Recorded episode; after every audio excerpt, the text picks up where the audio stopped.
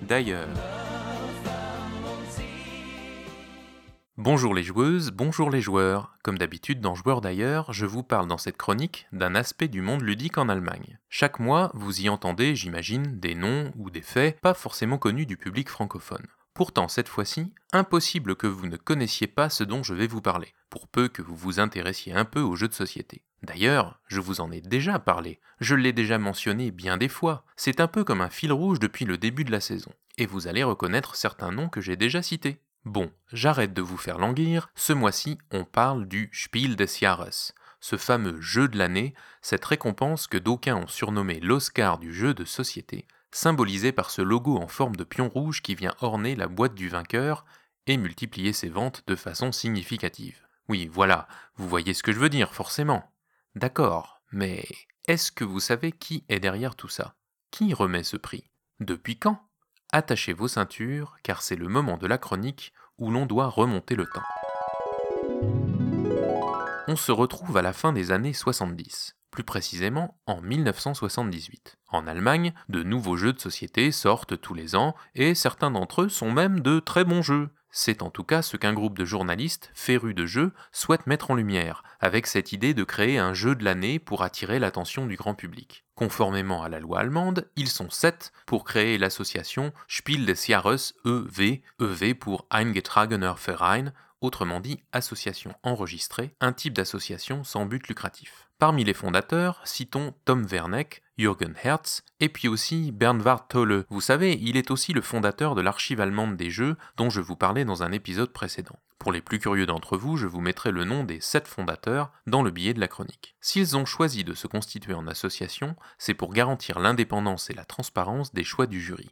Dans les premières années, le Spiel des Jahres peut compter sur le soutien financier du ministère de la Jeunesse, de la Famille et de la Santé et de sa ministre Antje Huber, alors également député de la circonscription de Essen. Et oui, il n'y a pas de hasard. Pendant les dix premières années, le prix sera d'ailleurs remis dans la ville de Essen lors d'une cérémonie à l'ambiance familiale, sans commune mesure avec celle que nous connaissons aujourd'hui. Depuis 1996, en effet, le prix est remis à Berlin au cours d'une cérémonie plus formelle et médiatisée, mais toujours en allemand ou grand dame de certains. Mais revenons donc au prix en lui-même le premier Spiel des Jahres fut officiellement attribué en 1979 au jeu Le lièvre et la tortue de David Parlett.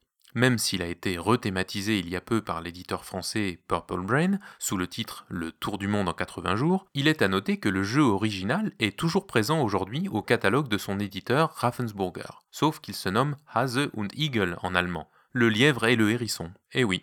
En tout cas, peut-être cela prouve-t-il que c'est parfois dans les vieilles boîtes qu'on fait les meilleurs jeux?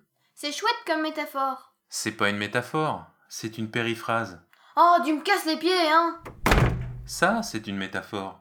Bien d'autres jeux ont été récompensés depuis, qui ne sont pas tous passés à la postérité. En plus de choisir un vainqueur, le jury publie une liste de recommandations qui contient entre 7 et 10 jeux environ. À partir de 2003, le nombre de nouveaux jeux ayant déjà fortement augmenté, l'association sépare les recommandations des nominations autour du jeu désigné comme le jeu de l'année. De 1979 à 1997, il y a aussi eu un prix du plus beau jeu, un prix peut-être encore plus subjectif et surtout maintenant un peu daté. Difficile de trouver aujourd'hui que les jeux primés en ce sens dans les années 80 aient vraiment mérité cette distinction si on les compare aux standards d'aujourd'hui. Des fois, ça pique les yeux, comme on dit. Oui, mais voilà, tout est une question de contexte, d'époque. Prenez Müller und Sohn, Meunier et Fils, désigné plus beau jeu de 1986. Allez voir dans le billet de la chronique. Vous me direz qu'il ne paye pas de mine, et pourtant, ces pions en bois peint et en forme de sac de farine devaient être une sacrée nouveauté à l'époque. Le prix du jeu pour enfants, quant à lui, a été introduit en 1989 en tant que prix spécial avant de devenir un prix à part avec son propre jury à partir de 2001. D'autres prix spéciaux et souvent éphémères ont été décernés au fil des ans et au gré des envies du jury. On peut citer le prix du meilleur jeu fantastique, remis une seule fois en 2006 au Chevalier de la Table Ronde de Serge Lager et Bruno Catala le prix du jeu complexe, attribué deux fois, d'abord à Kellus en 2006 et puis à Agricola en 2008, le prix du meilleur jeu d'adresse, décerné seulement en 1996 et 97, ou encore le prix du meilleur jeu solitaire, attribué une seule fois en 1980 au Rubik's Cube. Et il y en a eu d'autres. Depuis 2011 et l'introduction de la troisième catégorie, le Kennerspiel des Jahres, le format du prix s'est stabilisé. Au passage, ce prix du jeu pour les connaisseurs ne se veut absolument pas un prix du jeu expert, tel que pourrait l'être le Diamant d'Or décerné en France depuis quelques années. Si le prix principal du Spiel des Jahres s'adresse généralement aux familles et aux personnes qui souhaitent découvrir le jeu de société, le Kennerspiel vise quant à lui cette part de la population qui joue déjà, mais souhaite s'investir dans des jeux aux règles un petit peu plus élaborées. Mais dans cette chronique, je ne vais pas vous lister l'intégralité des lauréats des différents prix. Vous n'avez pas besoin de moi pour ça. Bon, je vous mettrai quand même des infos dans le billet si vous y tenez. Il y a plus à dire en effet à propos du Spiel des Jahres. Et là, je parle de l'association. Dans le milieu ludique, on pense souvent, mais à tort, que l'unique but de l'association, au travers des membres du jury, est de choisir le jeu de l'année.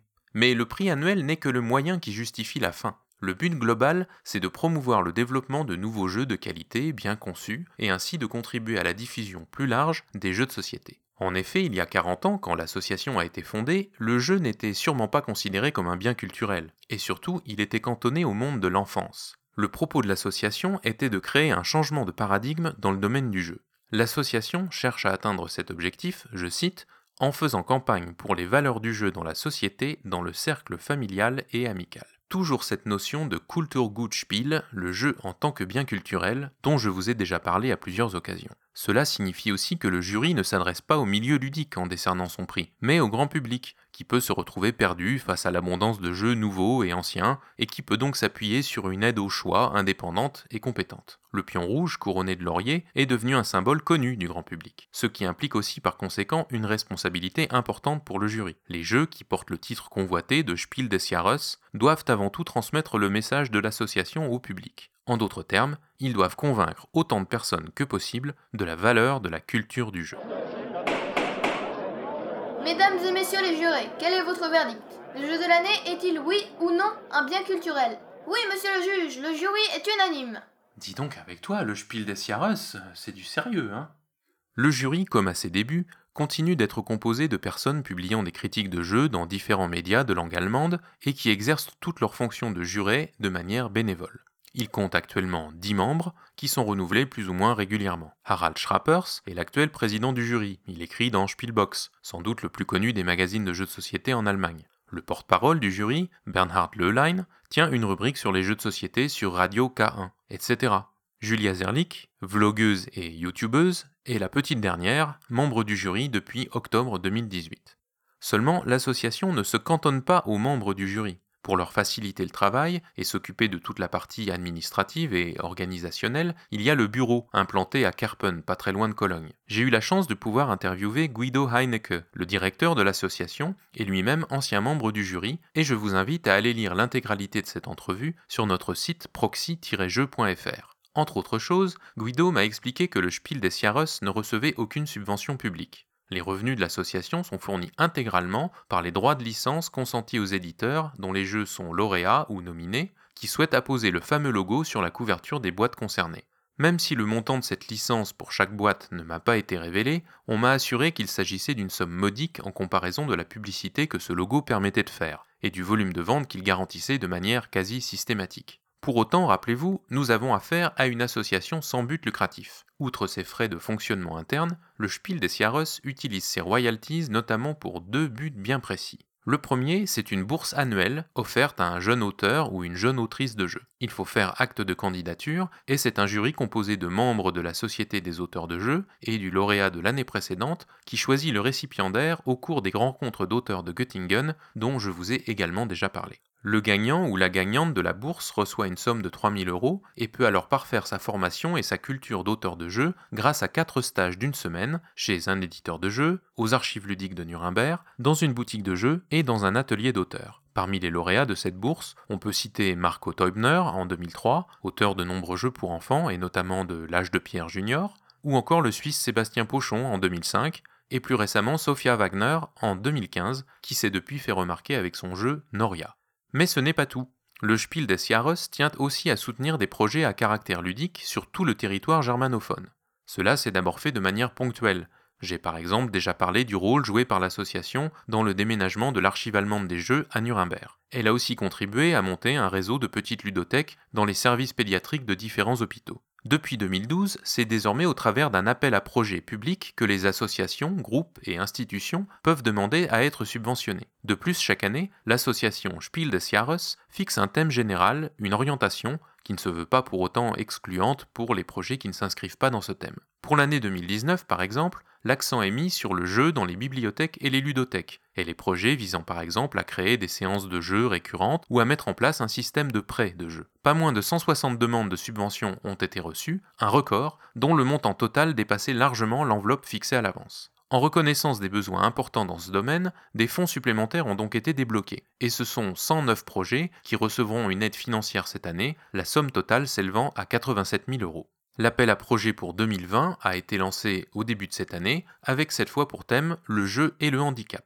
Dans cet appel à projet, l'association s'émeut en outre du fait que certaines demandes de subventions deviennent récurrentes, alors que le Spiel des Jahres préférerait plutôt aider des idées à devenir réalité, et que les porteurs de projets trouvent ensuite les moyens de les faire vivre par eux-mêmes. Les responsables déplorent aussi le fait que certaines des subventions servent principalement à payer des frais de personnel, ce qui n'est clairement pas le but de ces aides financières, et regrettent que ces projets ne trouvent pas plus de bénévoles pour les mener à bien. Comme vous le voyez, même si le fameux pion rouge, l'Oscar du jeu de société donc, reste l'unique aspect connu du grand public, il se passe bien d'autres choses en coulisses du côté du Spiel des Jahres. En tout cas, il faut reconnaître que dans bien des cas, l'attribution de cette récompense garantit aux jeux primés une assez longue durée de vie dans les rayons jeux des magasins en Allemagne. C'est quoi ça Auf Achse?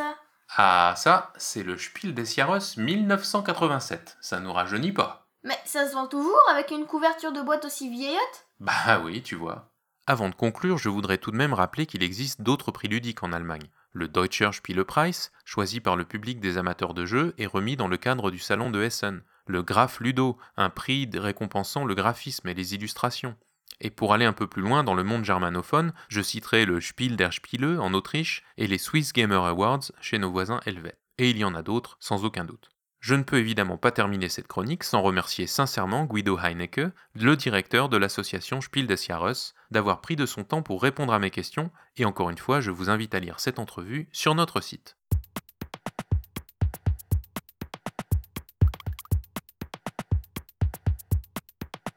Allez, ne dérogeons pas à la tradition, voici le mot allemand du jour. Puisqu'on a beaucoup parlé de prix ludique, j'ai justement choisi die Auszeichnung, la distinction, le prix. On se retrouve sans faute le mois prochain, mais d'ici là, n'oubliez pas, spielt gut et jouez bien.